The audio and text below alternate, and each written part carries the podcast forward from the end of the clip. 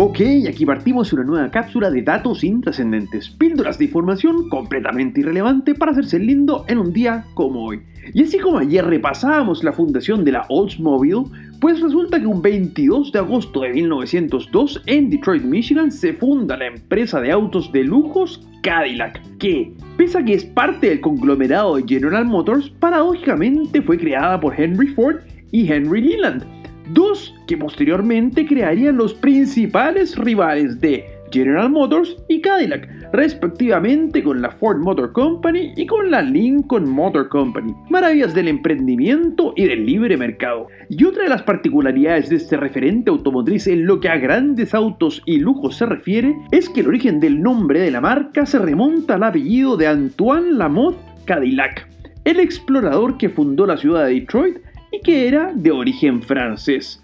como el automóvil Citroën DS11 que un día como hoy, pero de 1962, le salvó la vida al entonces presidente de Francia, Charles de Gaulle, luego de que Jean-Marie Bastien Thierry le descargara entre 140 a 187 balas de ametralladora mientras el mandatario iba en ruta al aeropuerto. Y es que el auto del presidente, que no era blindado, no solo absorbió de gran manera las decenas de balas que recibía, sino que además estaba tan bien construido que permitió que el conductor no se desviara un milímetro en su ruta para poder escapar de este intento de magnicidio que incluso motivó una película llamada El Día del Chacal estrenada en 1973, mismo año en que exactamente este día, aunque muchos no les guste recordarlo o no les convenga hacerlo, la Cámara de Diputados aprueba un proyecto de acuerdo que denuncia un grave quebramiento al orden constitucional y legal de la República por parte del gobierno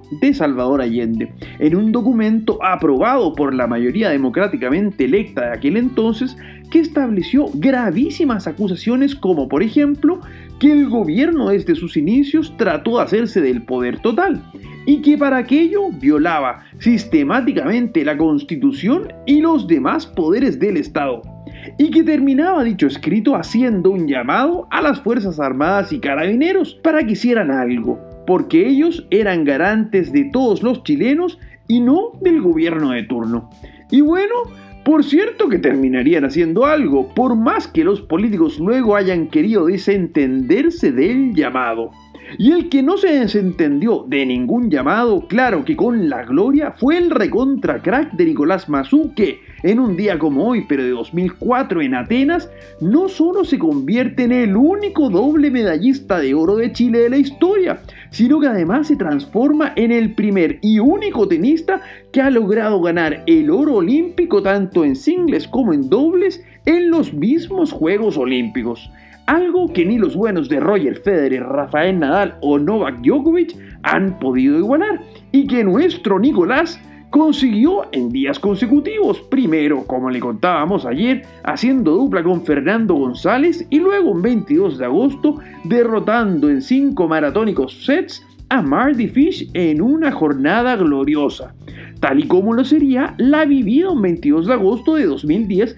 en la comuna de Caldera, cuando tras 17 días de intensa búsqueda, son encontrados con vida los 33 mineros atrapados a 720 metros de profundidad de la mina San José.